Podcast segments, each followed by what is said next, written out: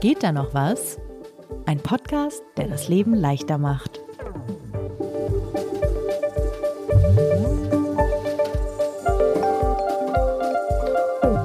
Sebastian, Rose. Lisa. Hallo? Wir sind wieder zu dritt. Wie cool ist das denn? Wieder ist gut. Wieder, also, Also, wir sind, wir zum sind ersten zu Mal dritt, zu ja. dritt. Wie geil ist das denn? Lisa Hilgemann ist wieder bei uns. Und äh, wir moderieren ab sofort häufig, meistens oft zu dritt diesen Podcast. Ich freue mich sehr, wieder dabei zu sein. Ich freue mich, dich kennenzulernen, Lisa. Noch nie gesprochen natürlich. Ja, genau. ihr, ihr kennt euch doch schon in Wahrheit. Das genau. ist richtig. Lisa, wie war deine Auszeit? Ähm, hervorragend. Ich habe mehr Bücher gelesen, war häufiger laufen. Ähm, nein, stimmt natürlich alles nicht. Sonst müssten wir diesen Podcast ja auch nicht weiterführen, wenn wir schon alles optimiert hätten. Stimmt, die Liste der Themen, die wir angehen wollen, ist lang. Sehr, sehr lang. Ich glaube, da stehen 40 oder 50 Ideen auf dem Zettel. Dementsprechend wird dieser Podcast jetzt auch wieder alle zwei Wochen, immer montags, erscheinen. Und zwar ohne Pause. Wir machen Ohne keine Staffeln Pause. mehr. Durchgehend, bis wir alle sterben. Ja, Wir haben einen sehr komischen Vertrag unterzeichnet, irgendwie mit Blut. Äh, ich weiß nicht, was das war, Sebastian, aber lebenslanges Podcasten jetzt. Da geht noch sehr, sehr viel. Man kann uns natürlich trotzdem weiterhin Themenvorschläge, Verbesserungsvorschläge, Ratschläge und so weiter schicken. Ist auch in der Auszeit viel passiert. Vielen, vielen Dank dafür. Äh, Die E-Mail-Adresse lautet geht da noch was at zeit.de. Und äh, wer bist du überhaupt? Achso, ja, Sebastian Horn, äh, stellvertretender Chefredakteur von Zeit Online und äh, hobbymäßig äh, Selbstoptimierer.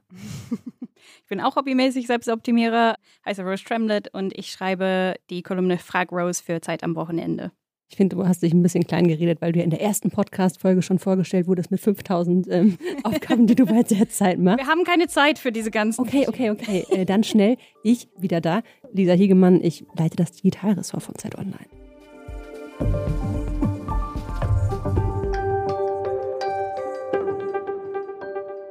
Finde, wir sind eine, eine wirklich optimale Gruppe für diesen Optimierung. Da gibt es nichts mehr zu optimieren, das stimmt. Ich muss aber zugeben, als es klar war, dass Lisa wieder zurückkommen würde, habe ich gedacht, ah ja, ist vorbei. Ähm, ich muss halt meinen Lebenslauf updaten und anfangen, mich woanders zu bewerben, weißt du? Also Mhm. wenn, dann werde ich halt aus dem Podcast rausgeschmissen und so. Und ich habe angefangen zu gucken und so und habe mich gefragt, ja, wie macht man halt das perfekte Bewerbungsgespräch? Jetzt braucht keine von uns diese Tipps, weil wir, wir werden alle eigentlich für immer bei Zeit Online bleiben, aber vielleicht sind diese Tipps dann nützlich für jemanden anders. Ja. Wann hattet ihr eigentlich zum letzten Mal ein Vorstellungsgespräch? Ich kann diese Frage nicht ehrlich beantworten mit meinem Chef hier neben mir. So, natürlich habe ich die äh, HR-Hintergründe. Ich kann mich an mein, an mein erstes Zeit-Online-Bewerbungsgespräch Ja, wie lief sehr, das? sehr gut erinnern. Da saß ich nämlich in London, wo ich studiert habe und habe damals noch per Skype, das war 2009. Krass, das ist wirklich modern. Das war damals aber mega modern. Das war äh, wirklich, da musste ich noch, ich wohnte in einer WG und musste noch dem Mitbewohner von unten sagen, dass er bitte seine Video-Downloads stoppen soll, weil ich ein wichtiges? Skype-Vorstellungsgespräch habe und habe mich damals ähm, so per Skype bei Zeit Online beworben. Mein letztes Vorstellungsgespräch ist, ist weit hinter mir jetzt, aber ähm, genau, ich, ich finde das ein super spannendes Thema vor allem, weil als ich das recherchiert habe, waren die ganzen Tipps online so monoton irgendwie und ziemlich langweilig und auch nicht so wirklich optimierend. Also das waren Dinge, die alle wissen, also pünktlich sein, nicht irgendwie, keine Ahnung, Baked Beans zwischen den Zähnen haben und Ja. so, finde ich alles relativ selbsterklärend. Genau, und deshalb dachte ich, okay, ich rede mal mit ein paar ExpertInnen und gucke, was man wirklich Innovatives machen kann. Und um möglichst gut vorbereitet zu sein, habe ich einen Experten ausgesucht, der wirklich weltweit bekannt ist. Der hat einen, einen berühmten TikTok-Kanal und auch einen Podcast, Leading Smart. Chris Williams, der ist Leadership Advisor und Consultant für große und mittelgroße Unternehmen. Und er ist einfach ein, ein menschlicher Wissen, Wissensspeicher. Es war so spannend, mit ihm zu sprechen. Und zwar äh, in Seattle. Es war bei ihm 6 Uhr morgens, also ähm, auch ziemlich krass, was er für Knowledge einfach so rausgehauen hat, so früh morgens. Er hat natürlich diese, diese ganz selbstbewusste USA-Perspektive und dazu wollte ich halt eine deutsche Perspektive dazu reinbringen. Also habe ich mit unseren Head of Talent Acquisition, Christine Spitzner, gesprochen. Bei uns im Zeitverlag. Ja, genau. Äh, Also auch super coole Frau. Also ich habe sie nicht ausgesucht, weil ich faul bin, sondern äh, die Leute haben von ihr total geschwärmt und so ähm, und total zu Recht. Und es war wirklich super spannend, so diese Kombi von den zwei Interviews. Also sie haben beide super tolle Impulse gegeben. Ich habe als erstes dann gefragt, was sollte man einfach ganz grundsätzlich für jedes Interview vorbereiten. Und Chris Williams hat als erstes äh, vorgeschlagen, dass man sich auf Stories konzentrieren sollte. Well, particularly the thing that many companies do, particularly recently, over the last, say, 10 or 12 years, is companies really like to hear stories. So you should go through your CV and make sure you've got your story straight. When I worked on this project, this is what we were doing. These are the challenges. These are the things we overcame. So make sure that as you look through your resume, you sort of remember the high points and low points of each one of those things that's on your resume because you're highly likely to get asked about them. Puh, also fällt euch da sofort was ein? Ich müsste jetzt tatsächlich mal kurz drüber nachdenken. Was hat er denn gesagt, Rhodes? Das war ja auf Englisch. also sein Vorschlag ist, die meisten Recruiter heutzutage wollen Sto Stories hören. Also dein Lebenslauf darf nicht nur Bullet Points sein, sondern man muss sich überlegen, wie man das zu einer Geschichte formuliert. Also was ist da passiert? Was war was war die beste Zeit? Was war die schlimmste Zeit? Wo hast du die Herausforderungen überwunden und so Sachen? Ich finde, das macht vollkommen Sinn und es ist auch eine super Grundlage, glaube ich, um einfach über sich in einem Interview zu reden, ohne irgendwie ganz stur Fragen faktisch zu beantworten. Aber wie ehrlich sollte man da sein? Das ist eine sehr gute Frage. Ich glaube, das kannst du dir selber überlegen. es kommt ja am Ende alles raus. Christine hat dann ein ähnliches ähm, Vorgehen vorgeschlagen, aber ähm, sie meint, dass man sich die Stellenanzeige anschauen sollte und daraus quasi diese Stories extrahieren. Es hilft dann einfach, diese Stellenausschreibung zu nehmen für die Vorbereitung und wirklich Punkt für Punkt durchzugehen und sich selber zu fragen, habe ich das schon mal gemacht? Kann ich das? Und wenn ich es schon mal gemacht habe, vielleicht auch gleich mit einem Beispiel. So, das sind natürlich die Sachen, die fragen wir einfach in Interviews. Das ist das, was uns wirklich interessiert und sich natürlich auch nicht davon abschrecken lassen, wenn das ein oder andere nicht erfüllt wird. Vielleicht findet man eine ähnliche Aufgabe, die man schon mal gemacht hat, oder man kann irgendwas herleiten und irgendwas anderes anbieten.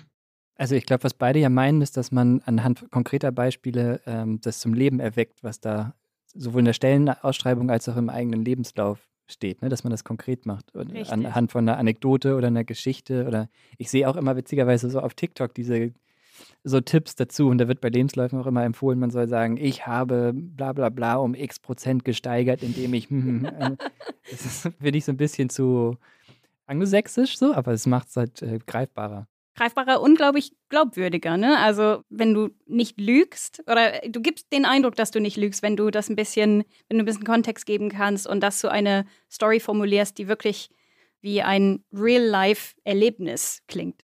Zumal man ja häufig auch nicht auf 100 Prozent der Stellenanzeige passt. Deswegen finde ich das, was Christine Spitzner gesagt hat, auch nochmal einen ziemlich guten Punkt, dass man sich das anguckt und vielleicht auch überlegt, okay, das habe ich noch nicht gemacht. Aber äh, meistens hat man ja schon mal in irgendeiner Form irgendwas Ähnliches gemacht, im besten Fall.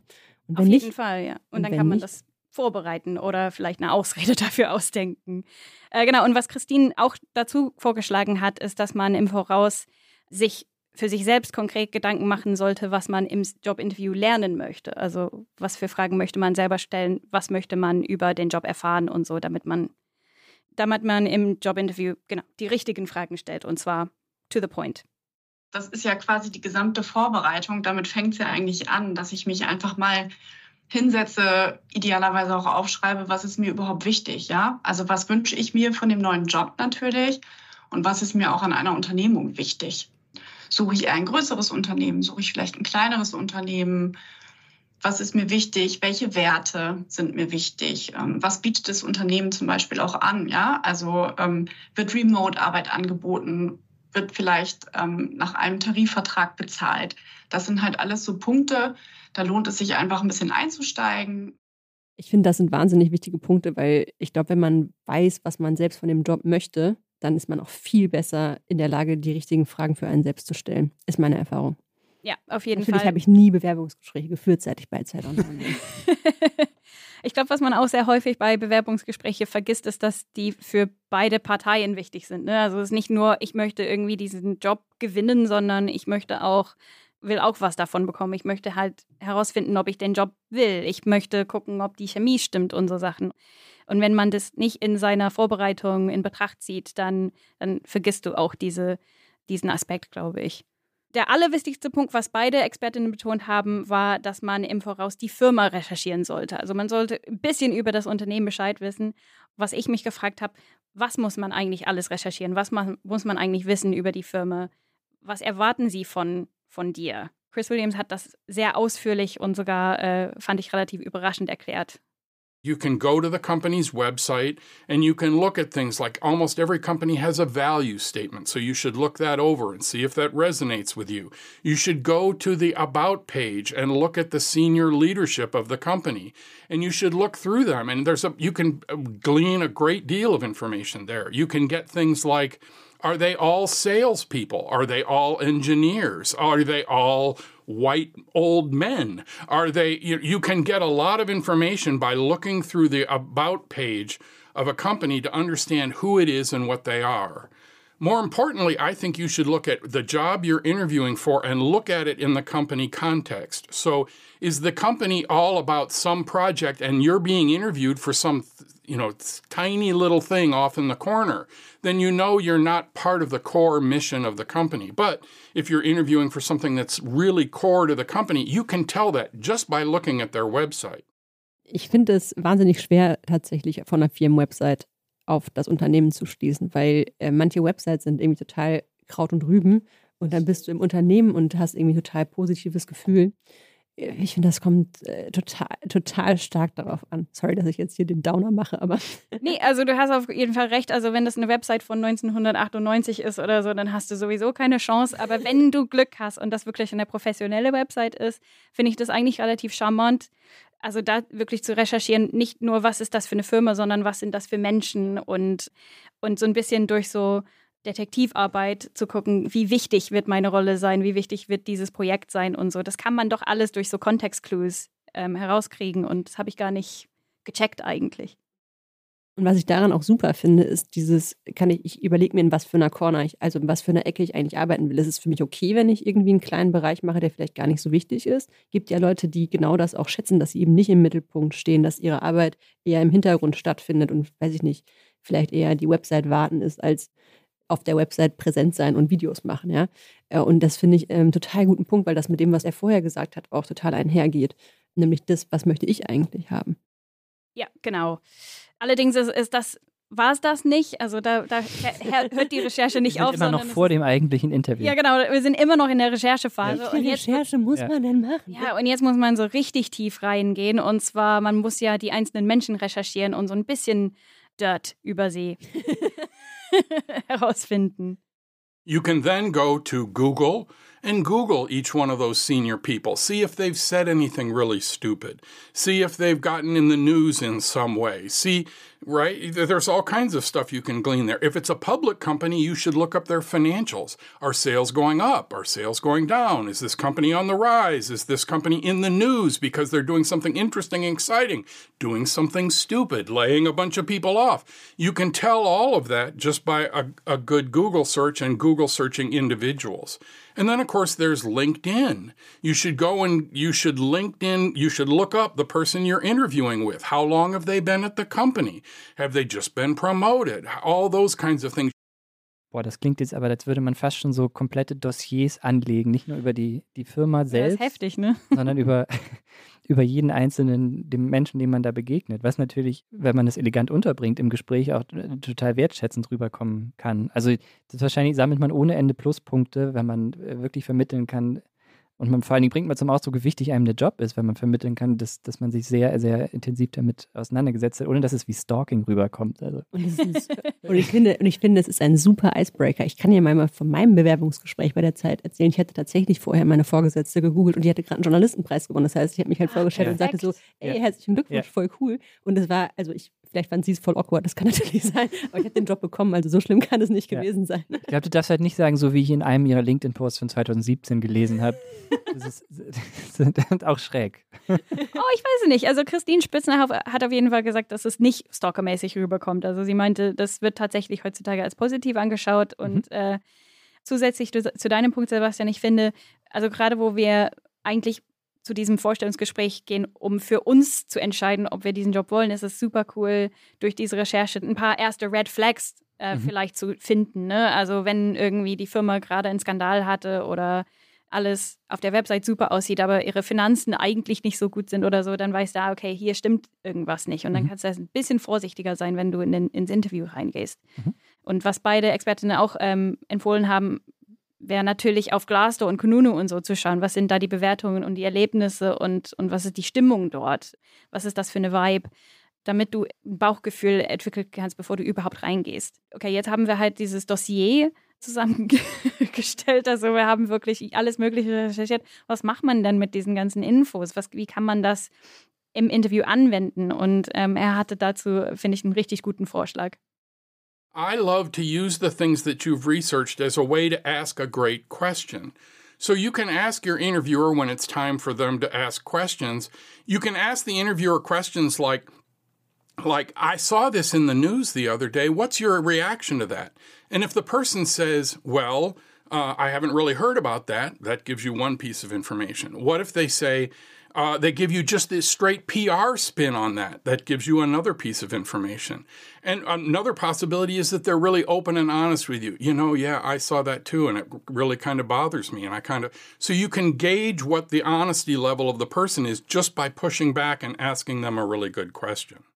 Idealerweise entsteht ja eine offene Unterhaltung, eine ehrliche Unterhaltung. Und das ist so, so mechanisch ges geführte Gespräche, wo man fast so, weißt du, so mit so, so Zettel vor sich irgendwie. Ja, so, ja. genau, einen Fragebogen durcharbeitet. Ich glaube, das ist nicht mehr zeitgemäß, mhm. oder? Und jemand, der dich interviewt und sich einlässt auf ein offenes Gespräch, wäre jetzt für mich zum Beispiel ein gutes Zeichen.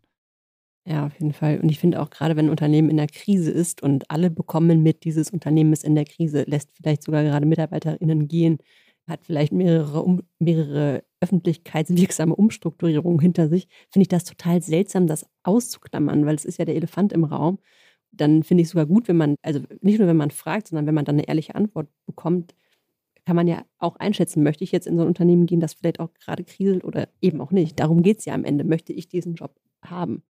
Ja, genau. Und wenn Sie gerade in einer Krise sind, wie gehen Sie mit dieser Krise um? Also hat das Perspektiven, wirklich cool zu werden? Ist das jetzt eine Chance für mich oder kann ich hier wirklich einsteigen und direkt Sachen verändern ja. und verbessern und so? Also, genau das auch. Ne? Es kann ja immer auch eine Chance sein, in so ein Unternehmen zu gehen, das gerade kriselt, weil man viel mehr Gestaltungsmöglichkeiten hat. Ich meine, letzten Endes müssen beide Seiten Geschichten erzählen. Ne? Geht es nicht mhm. irgendwie darum, also sowohl der Bewerber, die Bewerberin als auch der Unternehmensvertreter muss ja irgendwie äh, das glaubhaft machen und zum Leben erwecken, worum es da gerade geht wir haben jetzt die Recherche hinter uns und so. Jetzt sind wir tatsächlich im Gespräch. Wir haben unser Glas Wasser, wir haben unsere Krawatte an. Die Frage ist. Krawatte. Okay. Mindestens eine, okay. Nur die Krawatte, ja. Wir sind doch Profis. Ich mache noch, wirklich eine Folge über Krawatten. Ich habe so viel dazu zu sagen. Wir kriegen richtig Ärger von der Produktionsfirma hier, wenn ich das jetzt alles erzähle. Okay. Ich mache eine Sonderfolge zu Krawatten. Ich bin dafür. Okay. Wir sind jetzt im Bewerbungsgespräch wir Sind, wir sind drin. Dann war die nächste Frage. Wie performt man dann im Gespräch am besten? Was macht man da, um super gut rüberzukommen? Die wichtigste Sache überhaupt ist natürlich einfach ruhig bleiben und sich selbst sein. Try to make sure that you pause before you answer every question. Don't leap right on the answer. Don't do the kind of fumbling around that you might do if you're really interested in and excited about the job. So try to make sure that you think for a moment, answer the question thoughtfully, and be as uh, thoughtful as you can one of the things I tell people all the time is try to be as true to yourself and not put on a character when you walk into an interview because it's very difficult to pretend to be somebody for an hour. Um, if you're just who you are, and many people, particularly people of of diverse backgrounds very frequently feel like they have to code switch when they go into the office. They have to turn into somebody else, right? Well, the last thing you want to do is turn into somebody in the job interview and then have to pretend to be that person for the next five years. Im Prinzip sagt er, die Nerven bewahren. Genau, und ähm, was ich auch ganz cool fand, war so nicht Code switchen. Also du solltest keine Maske aufziehen. Du solltest dich selbst sein, weil gegebenenfalls kriegst du den Job und dann musst du dein Leben lang diesen Charakter spielen und das, das wird einfach nicht klappen. Und wenn sie, wenn sie dich nicht wollen, weil du du bist, dann ist es sowieso kein Match.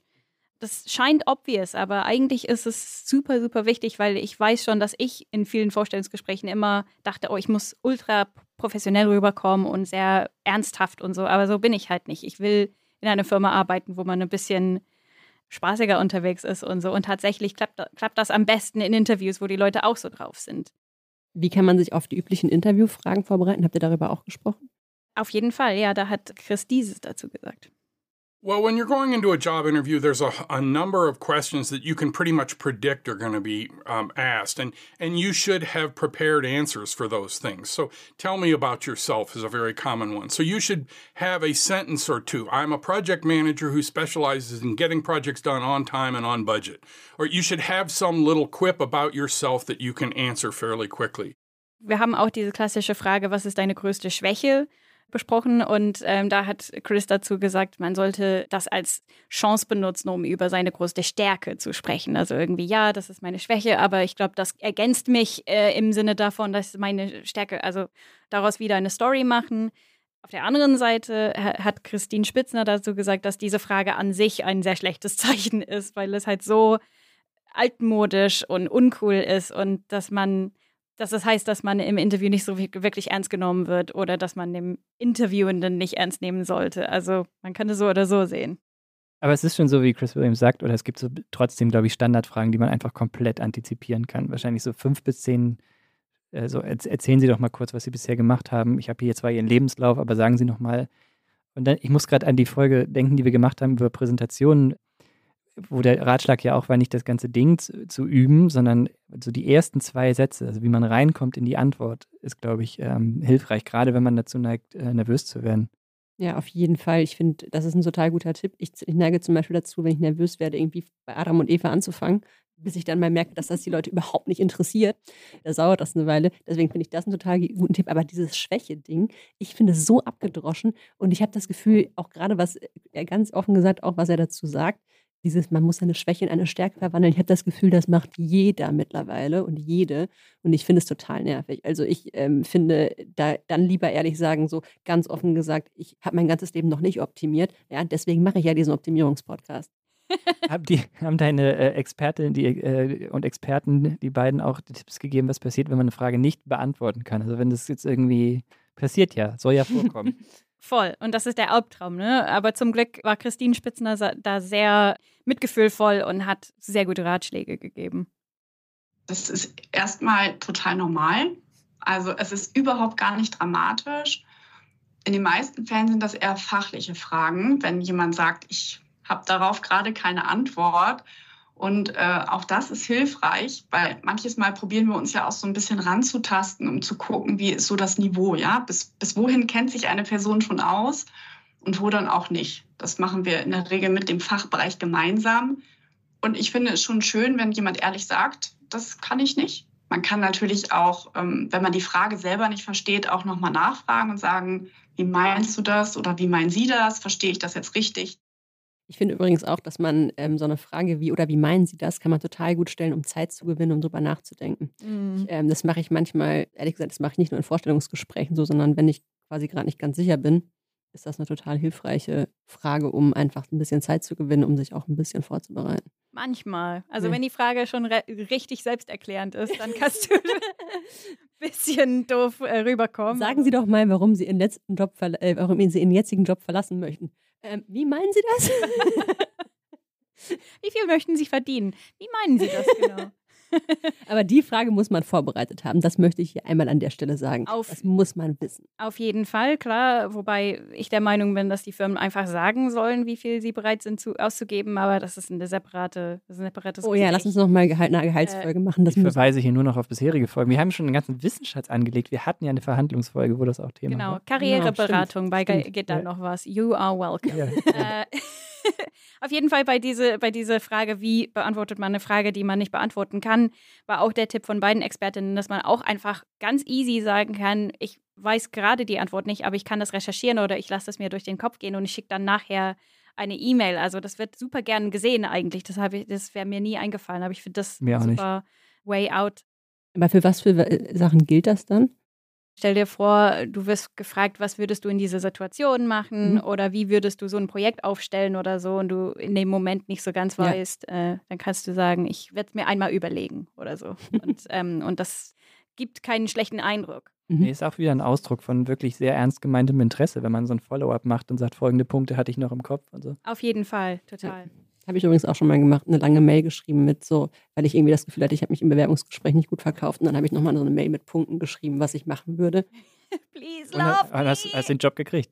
Das Angebot. Egal. So. Anyway. Ja. der Punkt ist, eigentlich, also was ich von beiden Expertinnen so richtig doll rausgehört habe, war eigentlich nicht, dass es wichtig ist, wie du die Fragen beantwortest oder welche Fragen du beantwortest, sondern welche Fragen du selber stellst und was du in dem Interview lernst. Also darum geht es. Es geht darum, für dich festzustellen, ob du den Job willst, weil wenn du den Job willst, dann kannst du dir ja die Mühe machen, aber wenn du den nicht willst, dann hast du halt nichts verloren. Chris Williams hatte ein paar Vorschläge, wie man die, solche Fragen formulieren kann, um mehr als nur die oberflächlichen Sachen zu lernen. One of my favorite questions to ask is just like w- when you ask somebody or when they're asking you questions, they're not going to say, Are you a good delegator? They're going to ask a question like, Tell me about a time in which you had to delegate, and they'll tell you a story. So you can't turn around on the cultural front and say, Is this a great place to work? Because, of course, everybody's going to say, Yeah, it's a great place to work. So I like to ask a more pointed question, which is, Tell me about a time in which something went, really went wrong and what the manager's reaction to that was, right? So you can ask questions like that. For example, if you've done your homework and you know what your interview's history is, you can say, You've only been here a couple of years. How does this compare with other places that you've worked? And you will get the interviewer to answer questions in a more honest way than if you just ask the plastic question, What's the culture like here, right? They will say, Well, geez, you know, the last place I worked, it was really open and honest. This place is a little more rigid, or whatever. You will hear a fairly good answer rather than just sort of some plastic PR answer. Das ist genau, was du gesagt hast, ne? dass auch der Arbeitgeber Stories erzählen muss über die Stelle und die Firma und so. Mhm. Das ist ein guter Punkt. Andererseits muss ich schon sagen, ähm, je mehr wir in dieses Thema gehen, desto mehr merke ich, was für eine privilegierte Situation das ist, in der man sich den Job aussuchen kann, in der man die Firma auch so challengen kann. Ne? Also sowohl bei der Rolle als auch bei dieser Sache denke ich schon, wenn ich in der Position bin, dass ich ein Jobinterview als Supermarktkassiererin habe und ich muss die Stelle haben, weil ich kann sonst nächste Woche meine Miete nicht mehr zahlen, bin ich in einer komplett anderen Situation und ehrlich gesagt, da wäre es mir auch völlig egal, wie ich rüberkomme, ob ich genauso in dem Job bin oder wie ich im Bewerbungsgespräch bin. Ich würde denen alles erzählen, um den Job zu bekommen. Mhm. Ja, das stimmt auf jeden Fall. Und das hatte ich auch im Kopf, als, als Chris Williams das alles erzählt hat, weil ich dachte so, boah, das ist, das ist ultra heftig. Ja. Also ich weiß nicht, ob ich überhaupt den Mut hätte, solche Fragen zu stellen. Und das muss doch einen richtig schlechten Eindruck machen, oder? Wenn du, und wenn du, wie du sagst, wenn das ein Job ist, den du richtig willst, weil es nicht so viele Jobs gibt für jemand mit deiner Qualifikation oder was auch immer, dann willst du es eigentlich nicht wagen.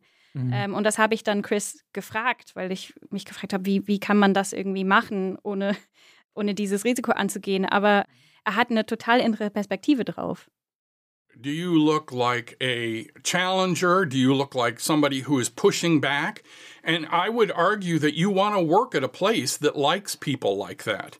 That you want to work at a place that wants people to ask smart questions and to push and to ask hard questions. So if you're desperate for a job, perhaps being quite so argumentative as I'm suggesting or, or quite so challenging as I'm suggesting, that might not be the approach you want to take. But for most people, I would argue that you want to work at a place that is a place where they reward that kind of strength and that you are sitting in a job interview, but you're willing to ask a tough question. You don't necessarily have to put it in an argumentative way. You can just ask it in a so tell me about what happens when things go sideways and and you don't necessarily have to ask it in an aggressive way. What I've found is when I get people like that in an interview, I'm impressed that they're willing to ask this tough question and I'm impressed that they've thought about it. Es ist wirklich die, die große Kunst, ist den Ton zu treffen, ne? Also die wirklich rüberzubringen, dass man sich sehr ernsthaft damit auseinandersetzt, was für eine Entscheidung man da gerade trifft, dass man sich Gedanken darüber macht, äh, wo man in Zukunft arbeiten möchte, dass Mhm. einem das wichtig ist, dass es nicht so, ja, ich bin halt in einem Jobinterview, e- egal, so. Und ich finde, es geht auch einher mit dem, was er vorher gesagt hat, dass man sich überlegen muss, wer bin ich in diesem Vorstellungsgespräch. Und ich finde, wenn, wenn ich unter Druck stehe, weil ich wirklich diesen Job brauche, dann finde ich dieses, okay, ich verstelle mich jetzt, weil ich brauche diesen Job dringend, gar nicht so schlimm, weil ich mir denke, sobald ich den Job habe, kann ich ja immer noch vielleicht auch so über die Monate langsam. naja, ich finde schon, ehrlich gesagt, wenn es darum geht, kann ich meine Miete Ja. zahlen oder nicht, dann Ja. bin ich vielleicht auch bereit, eine Rolle zu spielen, ja. Mhm.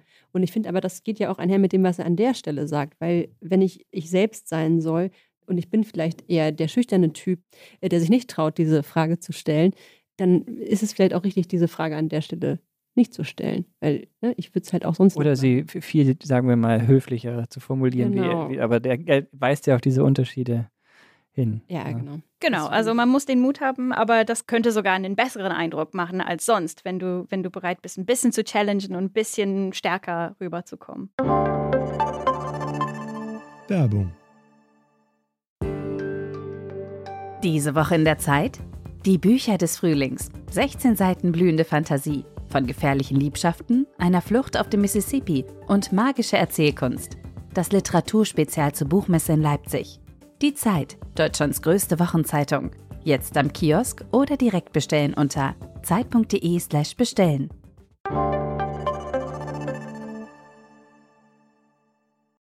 Geht alles um die Stimmung. Es geht letztendlich alles darum, ob es ein guter Match ist. Es ist ja vergleichbar so ein bisschen vielleicht mit Dating. It is remarkably like dating. Das haben sie beide einfach von sich alleine gesagt. Ich habe sie gar nicht gebrieft. Also Frage, ob es Klick macht im Gespräch, oder? Ja, genau. Also die Chemie, ob es sich gut anfühlt. Also es geht wahnsinnig viel um Bauchgefühl. Hast du ein gutes Gefühl bei diesem Vorstellungsgespräch und ein gutes Gefühl bei der Firma einfach? Und ihr seid beide in diesem Gespräch, um einfach zu gucken, passt es auf einem rein emotionalen Niveau fast. Ähm, Und das hat Christine Spitzener dazu gesagt. Man prüft sich einfach beidseitig. Dafür muss man wissen, was man möchte. Ja, und wenn man weiß, okay, welches Umfeld lässt mich gut werden, in was für einem Umfeld habe ich mich wohlgefühlt, was wünsche ich mir auch bei meiner Führungskraft vielleicht oder wenn ich selber Führungskraft werde, wenn es um eine Führungsposition geht, ja, was ist mir wichtig im Austausch mit anderen Führungskräften? Das muss man sich bewusst machen. Genau, also was willst du auf einem menschlichen Niveau halt Mhm. von dem Job? Wie willst du lernen? Was für Erfahrungen möchtest, möchtest du sammeln und so? Mhm. Eigentlich, wenn man drüber nachdenkt, in diesem Dating-Bild bleibt, ist es schon schräg, dass man quasi nach einem Date beschließt zu heiraten. Aber ganz offen gesagt, ich meine, auch da wieder, ne, in professionelleren Kontexten hat man immer mehr als ein Gespräch. Man hat Ja, häufig so ein, erstmal Als so ein drei Dates, bevor du, bevor du den Ehevertrag unterschreibst. Aber der Ehevertrag ist immer wieder auflösbar von beiden Seiten. Ja, Ne? das- und ähm, ich sag mal so, es ist nun mal auch ein bisschen anderes als Dating, weil man Ja. geht halt eine Zweckbeziehung Ja, ein. jede Metapher hat ihr Ende. So. Sorry, ich, Mist. ich bin die Journalistin Alles hier im kaputt Raum. gemacht. Ich muss Vielen darauf Dank, hinweisen. Wie gesagt, es ist eine, eine emotionale Frage am Ende und es, also beide ExpertInnen haben betont, dass das wirklich mit Instinkt viel zu tun hat und so. Und da hat Chris dazu diesen tollen Tipp gehabt. Das war für ihn sein absoluter Trumpf. Also er meint, das ist der beste Tipp, den er geben kann. One of my favorite pieces of advice is when you're sitting in the car after you're leaving the interview or you're hanging up the Zoom, and my suggestion is that you spend a few minutes and write some stuff down about the interview. And what I strongly recommend you write down are the emotional things about the interview, not things like what the pay and the salary and the benefits and whatever are going to be, because you can look those up later. What you will not remember long after are things like how you felt in that exact moment, how, um, what kinds of questions got under your skin, what kinds of things did you think were great, what were the positive, the highs and lows. Write some of those down so that if you have two or three interviews, you can look back and say, Oh, I remember that one. I felt really good when I left the room. This one, boy, that person gave me the creeps. I'm not sure I want to work with that person. So I strongly suggest you write things down immediately after the interview because those things tend to fade fairly quickly. Das finde ich einen richtig fantastischen Tipp. Ist genial, oder? Weil ich, das stimmt total. Man hat häufig so ein Gefühl, mit dem man rausgeht und eigentlich weiß man da schon, ob es das ist oder nicht. Und wenn man diese Auswahl hat, wir reden ja hier jetzt in dieser privilegierten Situation, dass man die hat, 100 Prozent, das ist genau das, das, was man am Ende noch wissen will. Finde ich übrigens auch gut für die andere Seite, für die Arbeitgeberseite. Wenn man irgendwie bei einem Jobkandidaten sich mal aufschreibt, so was, wie war eigentlich der Vibe? Das stimmt. Als ich Vorstellungsgespräche gemacht habe, hatte ich dann immer am Ende, also ich habe dann anschließend genau wieder einfach die Fakten durchgelesen und was würde ich verdienen und was sind die Benefits und bla bla bla. Und ich bin dann immer unsicherer geworden, weil, ah ja, okay, aber die, der Gehalt ist super oder keine Ahnung, die Benefits sind cool oder so. Und dann bin ich immer ferner von meinem Bauchgefühl ähm, Mhm. Mhm. gekommen und dann habe ich ganz schlechte Jobs gewählt, weil ich einfach vergessen habe, wie schräg das Interview war. Wenn ich zurückblicke, waren das wirklich komplett schräge Interviews. Ich hätte das einfach mehr beachten sollen. Mhm. Glaube ich, auch ein Nachteil von diesen Pro und Cons, also Listen, äh, die man hinterher oft schreibt, wo man so versucht, so Dinge zu objektivi objektivieren. Das ist wirklich ein guter Hinweis, dann einfach so, ähm, was ist das, das überragende Gefühl, mit dem man da irgendwie rausgegangen ist. Genau darum geht es. Also kein Pro und Con zu machen, sondern wirklich so wie ein Tagebuch. Also wie ging es mir dabei? Wie, wie habe ich mich gefühlt und so, damit, damit Ja. du auch so ein bisschen in deinem vergangenen Ich Ja. dich wieder reinsetzen kannst.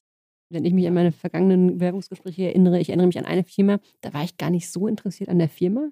Die Leute waren einfach so nett. Ja, ich habe es dann nicht gemacht, aber äh, im Nachhinein denke ich mir so, vielleicht hätte ich das machen sollen.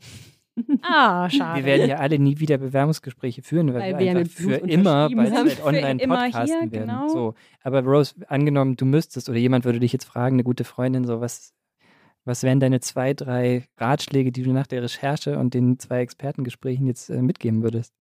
Ich weiß, dass äh, Lisa, du die, das ziemlich fragwürdig fand mit diesem Tipp, aber ich finde es großartig, diese challenging Fragen zu stellen. Also ähm, wirklich zu fragen, was passiert bei euch, wenn irgendwas schief läuft? Was passiert, wenn irgendwas total Überraschendes und Plötzliches passiert? Also das möchte man eigentlich wissen. Das, das würde ich auch gerne wissen. Vor allem, wenn ich eine, eine, eine Rolle machen soll, wo ich da reagieren muss. Also das finde ich auf jeden Fall genial und, ähm, und auch einfach dieses Bauchgefühl-Aspekt. Also ich neige halt sehr viel dazu, viel zu überanalysieren und genau Pro-Kontralisten und alles durchzudeklinieren, was die Vorteile und Nachteile sind. Und am Ende ist das nicht sinnvoll, wenn es eine Entscheidung ist, die wirklich dein ganzes Leben bestimmt, inklusive dein Mental Health und alles, was dazukommt. Ja. Und du? Bei mir ist hängen geblieben, das mit dieser Geschichte erzählen. Ich meine, jetzt, vielleicht ist es banal, aber das begegnet einem ja in so vielen Kontexten, auch in der Folge, die wir über Präsentationen gemacht haben. Also die, die Leute, die sind an dir als Person interessiert in dem Moment dieses Bewerbungsgesprächs. Die wollen deine Geschichte hören und die musst du erzählen und zu der muss man auch stehen. Würdet ihr was Privates erzählen in Bewerbungsgesprächen? Wenn ihr jemals wieder welche führen würdet? Von meiner Lieblings-Netflix-Serie, so, solche Sachen, ich, kann man also Smalltalk-mäßig einfließen äh, lassen, aber Wie persönlich meinst du das? Ja, genau. Richtig privat? Versuchst du Zeit zu gewinnen, äh, Rose? Wie meinst du das? wir melden uns nach der Folge nochmal per mitnimmst. E-Mail. Das war's für meine Tipps für heute auf jeden Fall. Schreiben Sie uns doch noch eine Ja. E-Mail mit Ihren Wir Tipps. duzen doch die Hörerinnen und Hörer, oder? Habe ich das schon wieder vergessen? Oh mein Gott, ich war einfach zu lange raus. Ja. Ich Also- glaube, wir sind bei du jetzt. Ja, wir sind beim Du. Ja. Wir müssen auch beim Du sein, ja. Nach dem Vorstellungsgespräch, das ist doch das Beste, wenn einem das Du angeboten wird. Also wir bieten euch das Du an und äh, schreibt uns doch eure Tipps für Vorstellungsgespräche. Was habt ihr schon für Horrorgeschichten erzählt? Ich bin, mich interessiert das total. Nur her mit euren Geschichten. Geht da noch was? Zeit.de. Danke fürs Zuhören. Bis dann. Ciao. Bis dann. Ciao. Geht da noch was? Ist ein Podcast von Zeit Online, produziert von Pool Artists.